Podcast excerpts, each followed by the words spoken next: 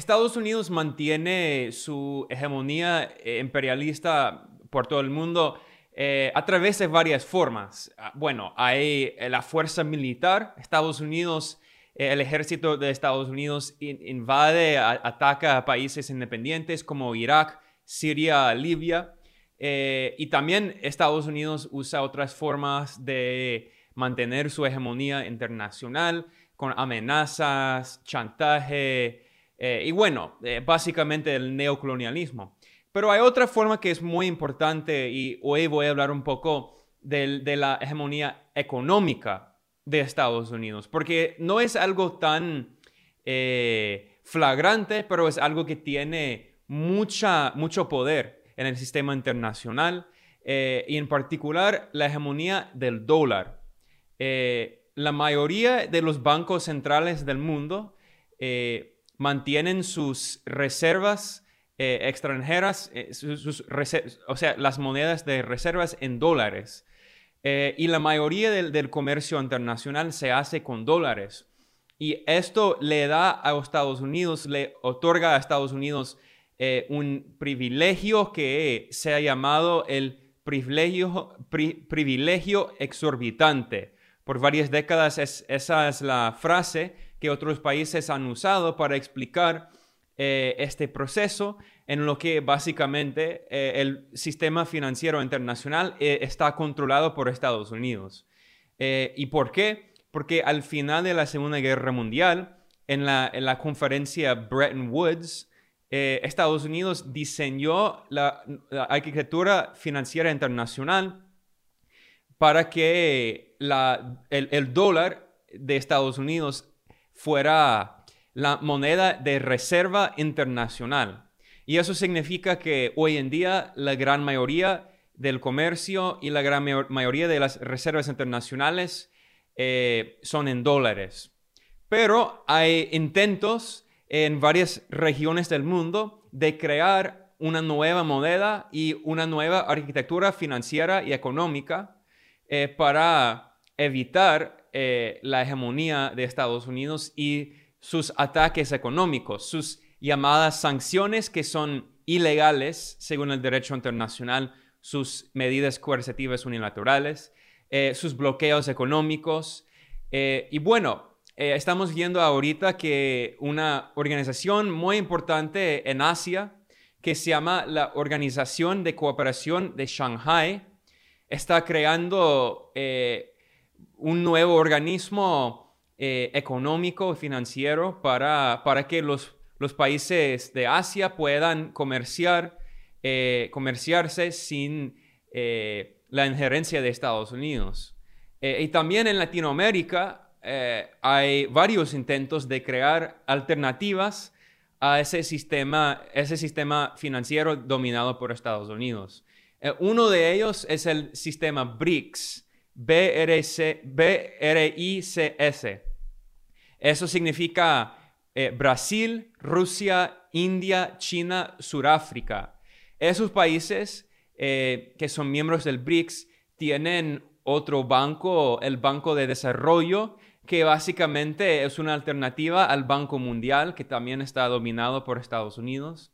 Eh, también tienen otro organismo que es una alternativa al Fondo Monetario Internacional, el FMI, que también está dominado por Estados Unidos. Eh, por cierto, solo Washington tiene el poder del veto, es decir, para controlar el voto en, eh, los dos organismos, en el FMI y también en el Banco Mundial. eso significa que básicamente esos organismos son partes de la estructura imperialista de Estados Unidos. Básicamente son órganos del gobierno de Estados Unidos y su hegemonía imperialista. Entonces el sistema BRICS es un intento, y bueno, Brasil es parte del BRICS y también eh, Argentina quiere unirse, eh, también Irán, eh, Argelia, hay muchos países que dicen que quieren ser parte del sistema BRICS. ¿Y por qué? Porque quieren ser parte de una nueva arquitectura financiera para que Estados Unidos no pueda controlar y destruir su economía con sus sanciones ilegales, con su saqueo. Eh, por ejemplo, Estados Unidos y Europa han robado, saqueado miles de millones de dólares en reservas y propiedad del gobierno de Venezuela, de Afganistán, de Rusia, de Irán, de varios países. Entonces, eso explica por qué hay varios intentos de construir una alternativa eh, financiera. Y, bueno, hay otro intento que básicamente todavía está en el proceso de formarse, pero hoy voy a hablar un poco de eso, eh, que es el intento, solo el intento regional en América Latina.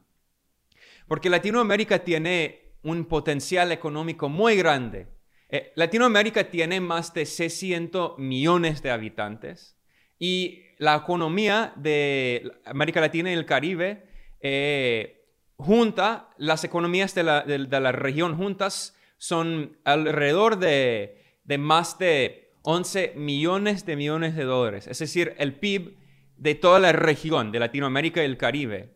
También Latinoamérica tiene todos los recursos naturales que se necesitan para desarrollar la economía eh, el petróleo, eh, los minerales, eh, la agricultura, la comida, la ropa, bueno, el litio también en, Bolivia, en Chile hay cobre, hay litio, todo, todo lo que se necesita para las economías modernas.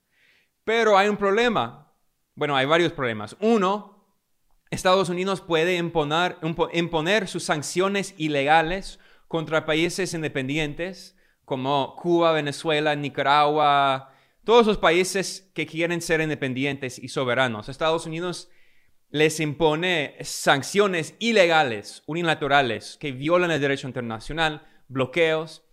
Y también otro problema, que es un problema que es parecido, es que más del 96% del comercio en toda América, es decir, América del Sur, Centroamérica y América del Norte.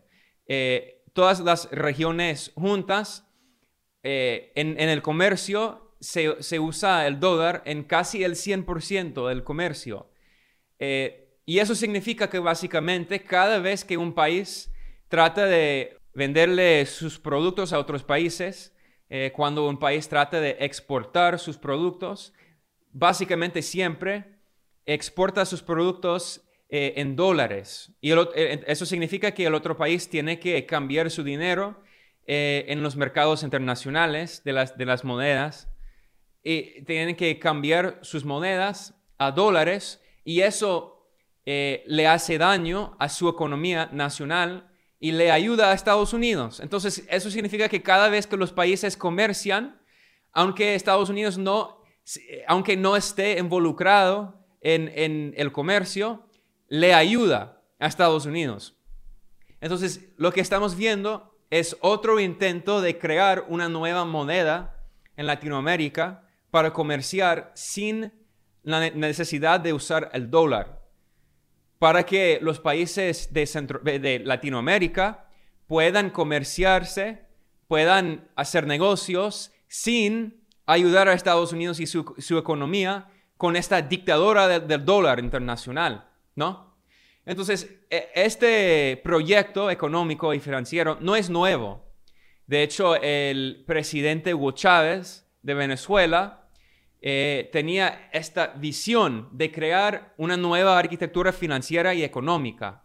Entonces, eh, Venezuela y Cuba crearon en 2004 la Alianza Bolivariana, el ALBA, que es súper importante porque no solo es una alianza política, sino económica también. Y eso significa que los países de Latinoamérica pueden hacer negocios con eh, sus vecinos sin, Estados, sin la injerencia de Estados Unidos y su sistema financiero. Entonces, el, ALBA creó una nueva moneda, el sucre.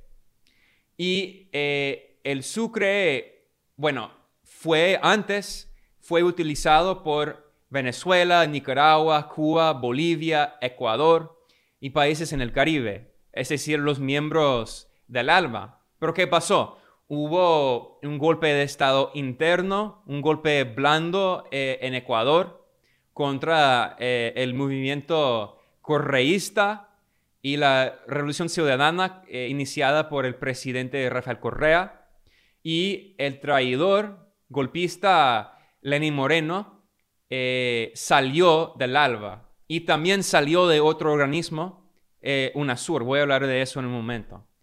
Y bueno, hubo también un golpe de Estado violento apoyado por Estados Unidos en 2019 en Bolivia. ¿Y qué pasó después del golpe de Estado? Inmediatamente el régimen golpista fascista de Bolivia salió también del ALBA.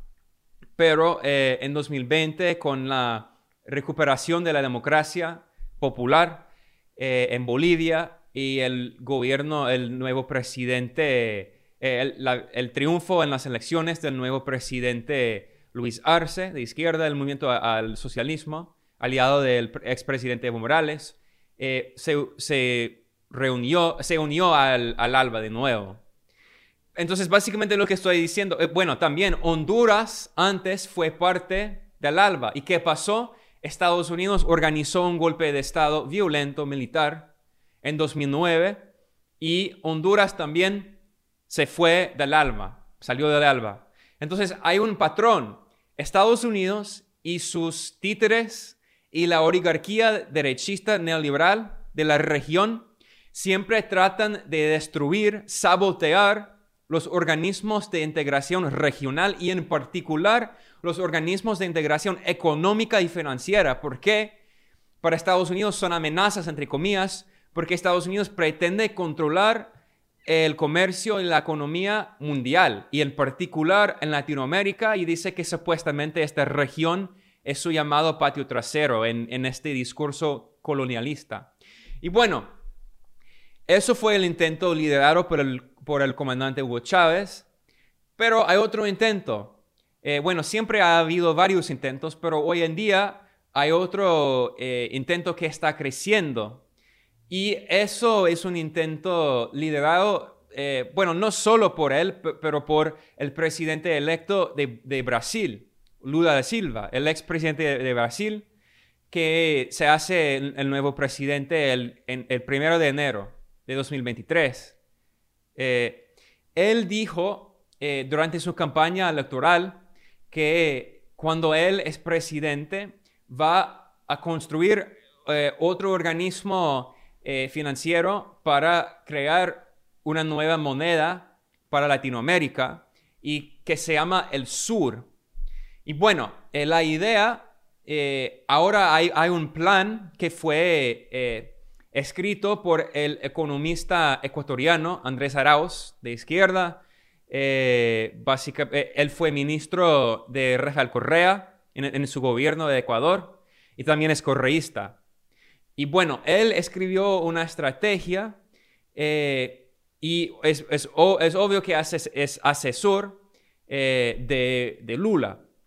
Y entonces Lula lo que pretende hacer es eh, restablecer el Banco del Sur. ¿Qué es el Banco del Sur?